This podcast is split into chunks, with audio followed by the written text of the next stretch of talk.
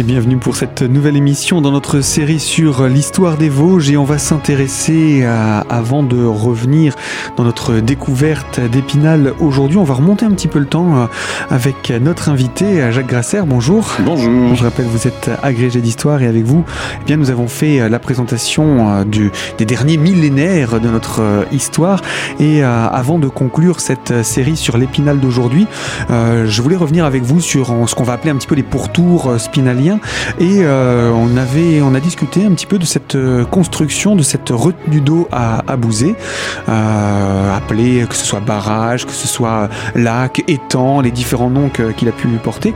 depuis quand existe cette structure? Alors, bon, c'est une structure qui est d'actualité, évidemment, puisque on a la véloroute qui passe pas très loin, euh, le long du le long du canal, euh, ce qu'on appelle le canal des Vosges aujourd'hui, ex-branche sud du canal de l'Est, qui vient depuis la Meuse euh, en direction de la Saône en passant par la Moselle. je crois qu'on l'avait déjà d'ailleurs un, petit peu évoqué. et donc c'est à dans l'agglomération d'Épinal, donc au nord-ouest d'Épinal, que ce canal euh, des Vosges franchit euh, ce qu'on appelle la ligne de partage des eaux entre le bassin de la Moselle, d'une part, donc à l'est et au nord, et puis le bassin de la Saône euh, à l'ouest et au sud. Donc pour franchir, pour franchir cette, cette hauteur, bah, il faut euh, des écluses. Hein, c'est le principe même euh, de ces ouvrages construits par l'homme, euh, des écluses. Et il y a donc de nombreuses écluses côté Moselle et de nombreuses écluses côté Saône. Chaque fois qu'un bateau passe dans une écluse, eh bien ma foi, il faut remplir cette écluse ou la vider selon le sens de marche du bateau. Et donc c'est le volume même d'une écluse qui va qui va disparaître. Il faut donc que sur le point haut, on ait un moyen de pouvoir euh, ravitailler euh, ce canal, ces écluses en eau. Donc d'où la construction euh, en 1881-1884 de ce réservoir de Bouzet, comme on l'appelait. Aujourd'hui, on dit plus pompeusement un lac. D'ailleurs, c'est le plus grand lac des Vosges. Hein. Il est plus grand que Gérardmer quand il est plein. Et donc, on a construit à cet endroit où il y a la réunion de plusieurs petites vallées, dont la vallée de la Vière, qui est une petite rivière euh, qui est un affluent de rive gauche de la Moselle, jette dans la Moselle à, à Nomcy. Euh, mais on a aussi euh, bah, la petite vallée qui vient de l'étang de la Comtesse, hein, à l'est, et puis la petite vallée aussi qui vient depuis ce qu'on appelle le, lieu-dit l'abbaye, à l'ouest. puis un certain nombre de sources à l'intérieur. Mais ce n'est pas suffisant pour remplir ce lac réservoir. Et donc, euh, on a été chercher l'eau, c'est un ouvrage tout à fait extraordinaire, on a été chercher l'eau euh, dans la Moselle, euh, à Saint-Étienne-les-Remiremont, de façon à avoir, sur presque 50 km de long, une pente minimum qui permet quand même à cette rigole de couler doucement en direction, de, en direction du lac réservoir de Bouzet. Alors, ça a été un travail euh, gigantesque. Hein. Il faut quand même se rappeler quand même que euh, dans les années 1880, on n'a pas les engins modernes d'aujourd'hui. Une grande partie du travail se fait euh, se fait à la main hein, pour creuser cette et aménager cette rigole d'alimentation qui passe le long de la rive gauche de la Moselle en hauteur. Hein. On la voit par exemple quand on va au cimetière américain, pas juste à côté et puis euh, passe par des ouvrages d'art euh, importants, euh, des siphons. Hein, il faut imaginer creuser des siphons euh, pour franchir une hauteur, comme par exemple on le voit au, aux Roches de Lima, hein, Épinal. Vous avez la rigole d'alimentation qui arrive juste en face des Roches de Lima, puis elle disparaît dans un tunnel. En fait, c'est pas un tunnel, c'est un siphon qui permet de, de, de franchir cet obstacle. Puis à d'autres endroits, il y a des tunnels Hein, de plusieurs centaines de mètres de, long, qui permettent de franchir aussi ces, ces collines. Euh, donc un énorme travail et qui fonctionne bien. C'est une machine hydraulique.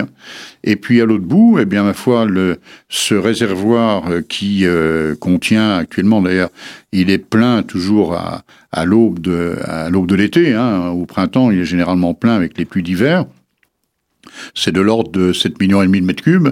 Euh, derrière cet énorme euh, ouvrage, cet énorme euh, barrage poids hein, qui est là, que chacun connaît, hein, on va s'y promener maintenant que c'est très bien aménagé tout autour. Et il y a des vannes qui permettent d'envoyer l'eau à la demande dans ce qu'on appelle le bief de partage de ce canal des Vosges. Alors, le bief de partage, bah, c'est la partie supérieure du canal. Donc, quand on va vers l'est, eh ben, on redescend en direction de Golbet vers la Moselle. Et quand on va vers l'ouest ou le, ou le sud, le sud-ouest, on redescend en direction euh, de la Saône. Donc, entre les Forges et Girancourt, eh bien, le canal euh, est dans sa partie supérieure et c'est là que l'on va injecter de l'eau. Ce qui signifie que euh, quand vous êtes devant le lac de Bouzet, tous ces, ces, ces millions de mètres cubes qui sont là, il y en a la moitié qui s'en va vers la Moselle le Rhin et la mer du Nord, et l'autre moitié qui s'en va vers la Saône, le Rhône et la Méditerranée. Hein, voilà. 50-50. voilà, eh ben, exactement, parce qu'un un bateau, il, monte d'un côté et redescend de l'autre, ou, vice-versa. Hein, donc, euh, il y a effectivement 50-50. Et donc c'est, ce barrage euh, ne sert pas de réserve d'eau pour euh, la consommation humaine, mais bel et bien pour, euh, pour le, canal. il y a eu donc ce, drame assez particulier, à peine, on, peut dire par rapport à l'histoire de la berge, quelques années finalement après sa construction.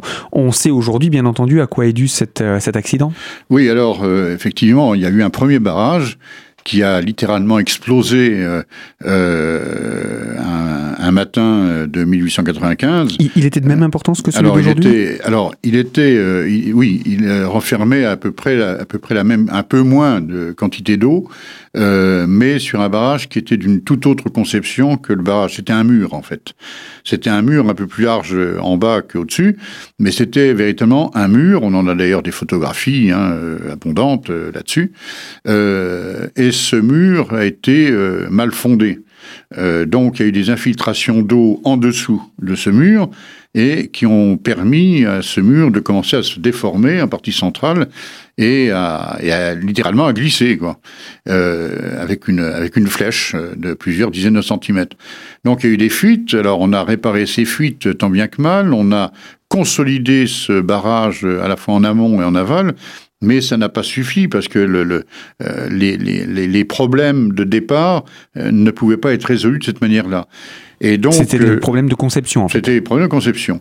Et donc en, en, 1895, il a explosé. Il y a eu deux grandes catastrophes hein, en France de barrages, hein, de ces très grands ouvrages. Il y a d'abord Bouzet, la catastrophe de Bouzet, et la catastrophe à Fréjus, le barrage de Malpassé, euh, il y a maintenant une, une quarantaine d'années. Hein. Voilà, c'est deux grandes catastrophes, euh, et ce sont des ouvrages qui sont très fortement surveillés. Donc, euh, à l'époque, euh, ben, il avait emporté la voie ferrée, le canal, la route, etc. Il a fallu plus un grand établissement national de pisciculture, qui était juste au pied de ce barrage, qui a été un établissement de pisciculture qui avait été ramené de, de Haguenau, en Alsace occupée, pour être à cet endroit-là. Faut pas oublier que la construction du canal de l'Est, c'est une construction qui date de l'après-guerre de 1870 pour remplacer la circulation nord-sud du Rhin. Hein. Euh, voilà, on a fait un canal à l'ouest de la frontière de façon à pouvoir continuer à naviguer du nord au sud de, la, de la France. En territoire français. En territoire français. Donc, euh, euh, donc on a reconstruit un petit barrage sur les ruines de l'ancien. On a reconstruit la partie centrale explosée, mais beaucoup plus bas. Hein. C'est tout petit. Et au lieu d'avoir euh, 6 millions et demi à 7 millions de mètres cubes, on pouvait en avoir simplement un million et demi. Ce qui n'était pas suffisant pour pouvoir ravitailler les écluses, en particulier côté Golbet, hein, puisqu'il y a quand même euh, plus d'une dizaine d'écluses de ce côté-là.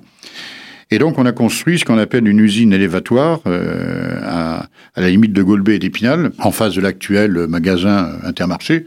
Le bâtiment existe toujours. Donc, c'est une usine qui pompait l'eau dans la Moselle et qui refoulait cette eau, euh, donc d'où le nom d'usine élévatoire, euh, en direction euh, des écluses du côté, euh, du côté des forges. Hein. voilà. Alors, après la guerre de 14, on s'est résolu à, à vouloir refaire un grand barrage, c'est quand même l'époque aussi où il y a beaucoup de navigation hein, sur, les, sur les canaux, particulier avec des pondéreux, hein, le charbon, le bois, le, coton, etc., etc. Et donc, euh, on, a, on a fait un nouveau, euh, un nouveau barrage, on a construit un nouveau barrage, mais cette fois avec une toute autre conception. C'est un barrage poids, donc qui mesure des dizaines de mètres à la base, 8 mètres au sommet de mémoire. Hein. Euh, mais enfin, c'est la digue actuelle, hein, il suffit de, de, la regarder, puis on la connaît bien, parce que euh, côté aval, ben, on la voit complètement, hein, le, le, cet énorme mur incliné. Et puis côté, euh, côté lac, bon, on l'a vu euh, quand le lac était presque à sec, donc on peut mesurer exactement visuellement l'importance de, cette, de cet ouvrage, donc qui permet de ravitailler les écluses, donc côté Moselle et côté Saône. Voilà. Et ça a permis aussi de développer les loisirs, puisque c'est à partir du moment où, le, où ce barrage est, est édifié, en cours de construction, qu'il va y avoir euh, finalement des, des, euh, des, des, agriculteurs qui vont vendre leur terrain. Euh, progressivement, on va y construire donc des, des, des, abris de pêche, des petites maisons dans, un, dans un premier temps, généralement des gens d'Épinal hein, qui venaient à vélo jusque-là, et puis développement de la pêche dans les temps avec les barques, etc.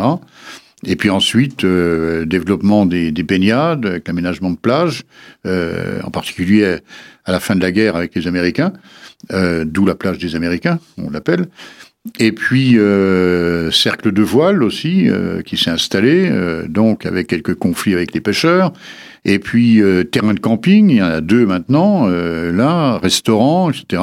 Et puis le dernier, dernier aménagement, bah, c'est l'aménagement touristique des 7 km du tour du lac.